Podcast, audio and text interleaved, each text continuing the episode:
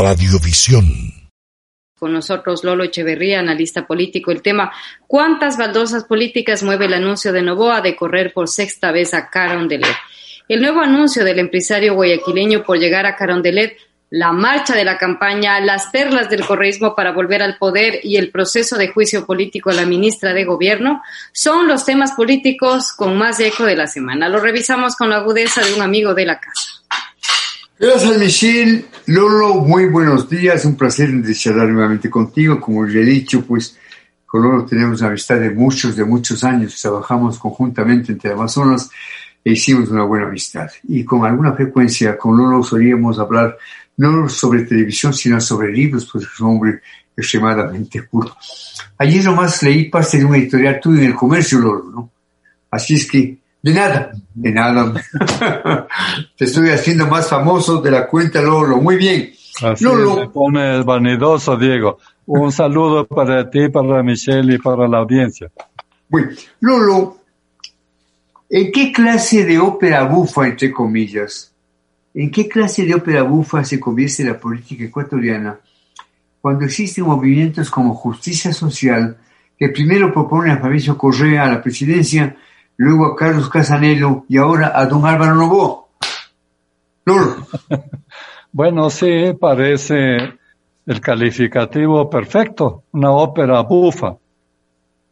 En realidad lo que tenemos es una cantidad absurda de candidatos para una crisis tan grave como la que vivimos, porque se supone que son candidatos quienes tienen la solución o pueden proponer una solución. En esta situación en la que ni los científicos ni los estadistas tienen soluciones, acá tenemos 18 propuestas, entre comillas. Lo que tenemos en realidad, Diego, me parece a mí, es eh, tres ganadores, tres seguidores y doce chimbadores. Es decir, tres ganadores que son las tendencias principales, la derecha unida, la izquierda y el populismo. Son los que pueden aspirar a pasar a la segunda vuelta. Los seguidores me refiero yo a los candidatos del gobierno que quieren continuar con lo que estamos, y que son tres o cuatro increíblemente, y todos los demás son solo chimbadores. Caramba. Lolo Echeverría, hombre que sabe de lo que habla, dice que salvo tres opciones o cuatro opciones, el resto son chimbadores, ¿no? Lolo, ¿en qué rincón del alma, apelo a una frase muy linda, un poema, ¿en qué rincón del alma quedan guardadas las tres políticas de una figura como Novoa. Corrió por el PRE, montó una serie de partidos de la medida y ahora va por justicia social. Ya solo le falta correr por el correísmo, Lolo. Sí, es cierto, y en cada oportunidad de las seis veces que ha intentado, ha sacado menos votos. De tal manera que es difícil aceptar que pretenda ganar, que pretenda alcanzar los votos suficientes entonces debe ser alguna otra cosa lo que busca. ¿Qué cosa, Lolo? A ver, pongamos un poquito de picardía. Bueno, por ejemplo, por ejemplo, para un político es fundamental, es importante tener por lo menos un legislador. Por lo menos para tener información, para poder tener acceso a negociaciones políticas, Vamos, para cualquier político eso es importante, es una de las posibilidades. Y yo quiero dejar en claro lo siguiente, he tratado personalmente a don Álvaro Novoa unas dos ocasiones y ha sido muy gentil. He tenido acerca de ella un rato personal, eh, digamos, un, una especie de, de actitud reveladora. Se un hombre inteligente, un hombre cordial, hombre que domina todos los tres idiomas, ¿no? Así es que yo, en lo personal, quiero dejar esto establecido. Tengo para ser Álvaro Novoa, digamos, una línea de respeto y hasta de simpatía. Otra cosa es el plano estrictamente político. Michelle. De calificarse la candidatura de Novoa, ¿qué electorado entraría a disputar? ¿El de Andrés Arauz o el de Guillermo Lazo? Muy buena pregunta. Sin duda el de Guillermo Lazo porque Arauz se supone que busca electorado de izquierda. Lazo tiene el electorado de derecha. Bueno, los de izquierda son alérgicos a las personas que generan riqueza. Por lo tanto, no puede estar buscando a los que tienen alergia a la gente que es capaz de generar riqueza. Lolo, frente a la opción presidencialista de don Álvaro Novoa, tanto creo como el Partido Cristiano han planteado sus objeciones. ¿Qué indica esto? Perdón, eh, perdí un poco, se cortó algo, no, no capté la pregunta. Le decía Lolo que frente a la opción presidencialista de don Álvaro Novoa, tanto creo como el Partido Social Cristiano han presentado objeciones al tribunal, ante el Tribunal Contencioso ah, Electoral. Claro, tiene toda la lógica, porque lo ven como chimbador, porque no quieren que corra, porque cualquier voto que obtenga será voto arrancado a creo. De manera que para ellos, si pudieran excluirle, sería una ventaja. Ahora, Lolo, tú dices cualquier voto. Yo creo, hablando en términos objetivos, que don Álvaro Boa puede levantar una buena votación. ¿En qué medida él, más allá de que ha estado seis veces como candidato, pudiera presentarse como una especie de outsider? Bueno, sin duda que puede obtener alguna votación, tanto así que tengo entendido que en algún momento le ofrecieron la candidatura a los socialcristianos.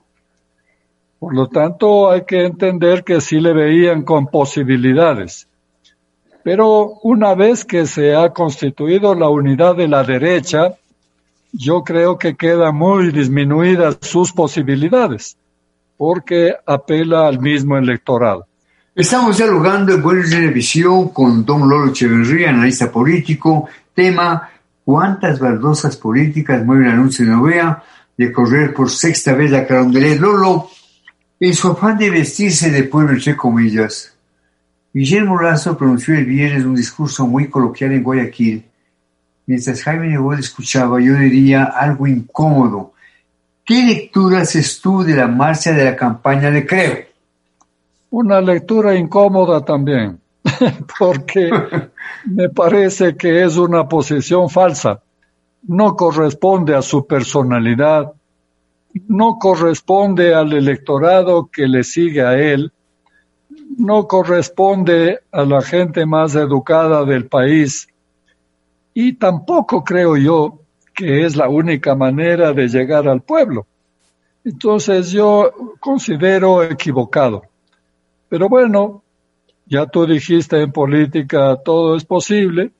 Sin duda piensan que yo le escuché decir a Guillermo Lazo no soy el candidato de la banca, no soy el candidato de los empresarios, no busco el voto de ellos porque busco, ya, mejor dicho, busco el voto de ellos porque ya tengo el voto del pueblo.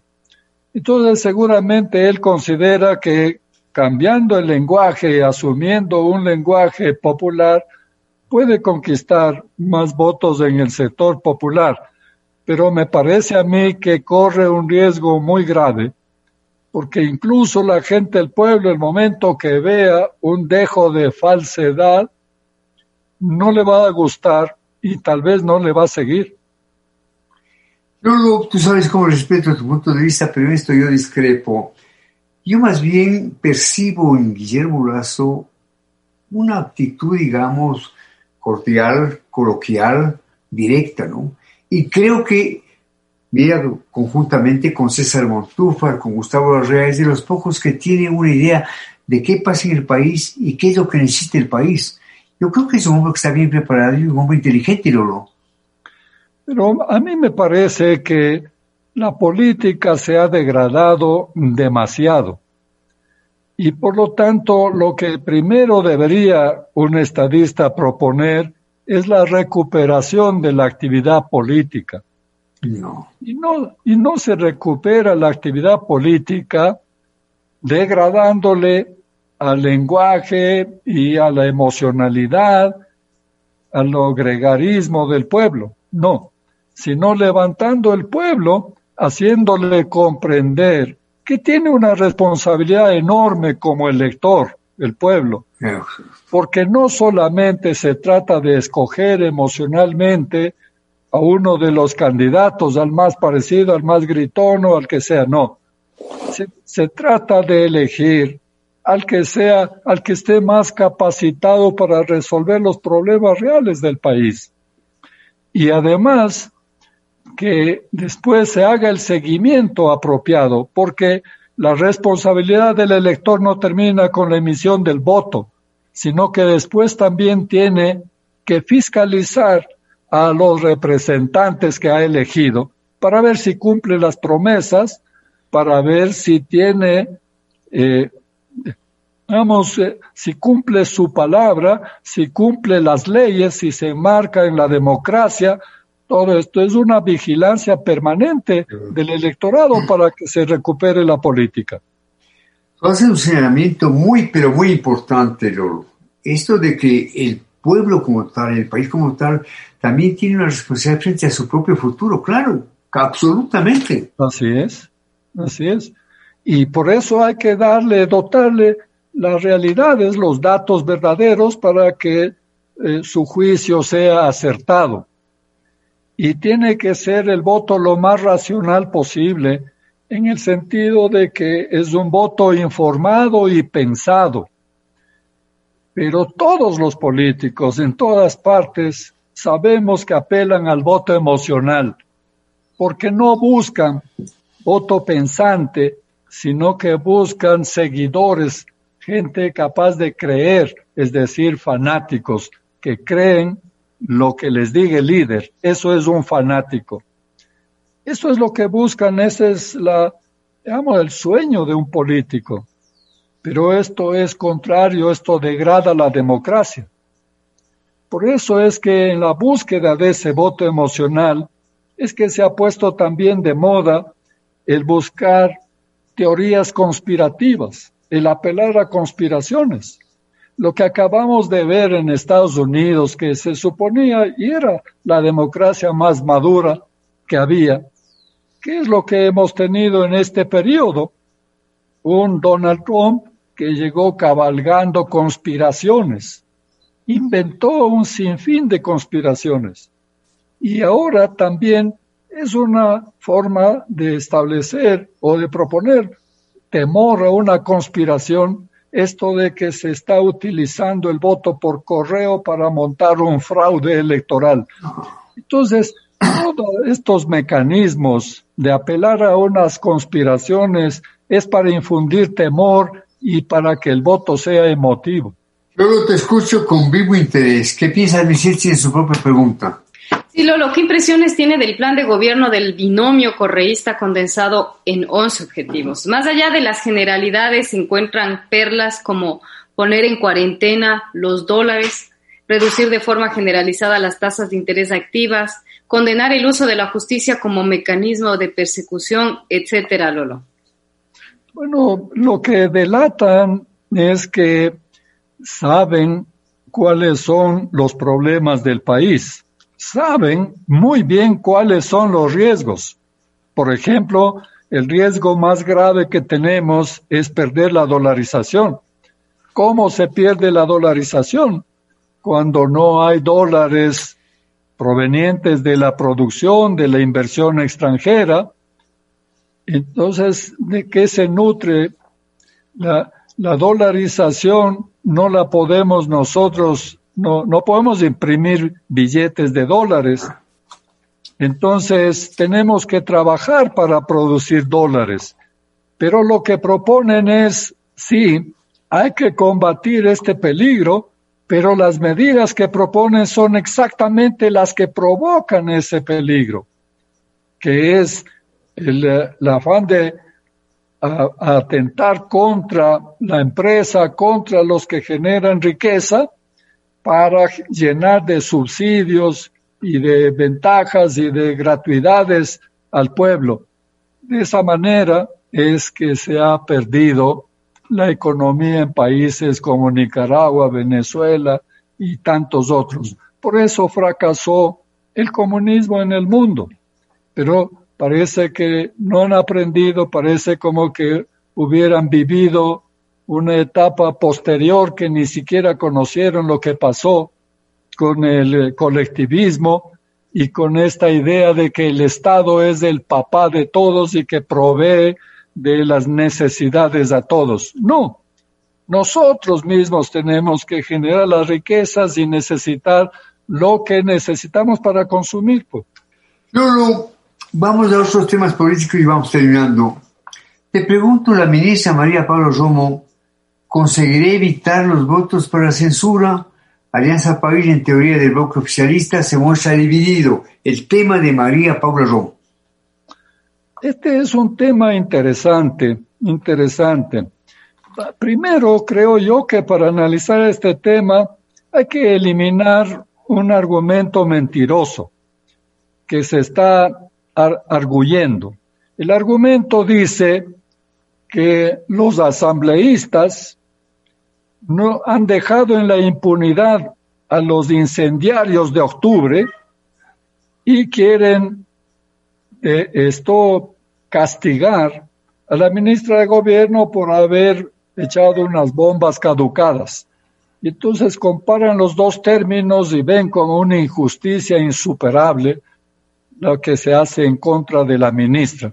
Este argumento es mentiroso, digo Diego, porque la Asamblea no puede interpelar a los líderes indígenas, pero sí tiene la obligación de interpelar a, la ministra de Gobierno. Entonces el argumento es mentiroso. No es la Asamblea la que tiene que castigar o la que tenía que haber castigado a los líderes indígenas que merecían castigo. Era la justicia. La justicia es la que los ha dejado en la impunidad. Entonces, eliminado este argumento, ahora viene, ¿y qué va a pasar ahí? En mi opinión, la Asamblea Nacional se ha impuesto una trampa a sí misma porque quedará mal, pésimo, haga lo que haga. Si le interpela a la ministra, volverá el argumento de que los líderes indígenas, los incendiarios, no merecen castigo y merece castigo quien intentó protegernos de los incendiarios. Y quedará pésimo el voto de la Asamblea.